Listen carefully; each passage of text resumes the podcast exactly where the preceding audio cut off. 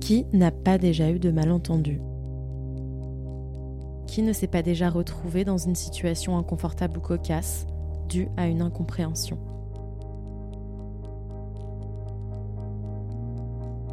Il suffit parfois d'une lettre pour changer le sens d'un mot, d'une prononciation défectueuse, d'une mauvaise articulation, une énonciation hésitante, une faute de frappe, une définition biaisée, une ambiguïté de sens, un flou, une imprécision, une confusion, un propos vague, une parole brumeuse, pour déjouer ou confondre un raisonnement. Ce podcast narratif retrace des histoires de vie qui se sont heurtées à des malentendus et des méprises ayant eu un impact sur leur parcours.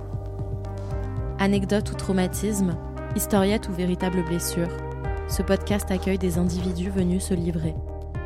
Les personnages que vous écouterez sont tous réels et leurs histoires avec eux. Je suis Mélina Zafiropoulos.